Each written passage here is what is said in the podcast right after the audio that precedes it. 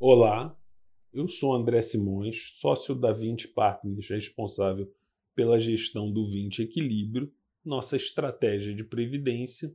No mês de setembro, infelizmente, nós tivemos uma perda de em torno de 30 basis points.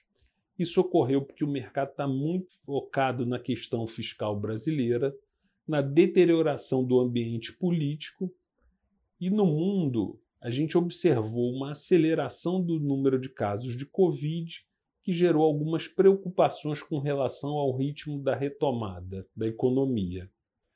No mês, nós ganhamos dinheiro com uma posição comprada em dólar contra real, a gente segue com essa posição.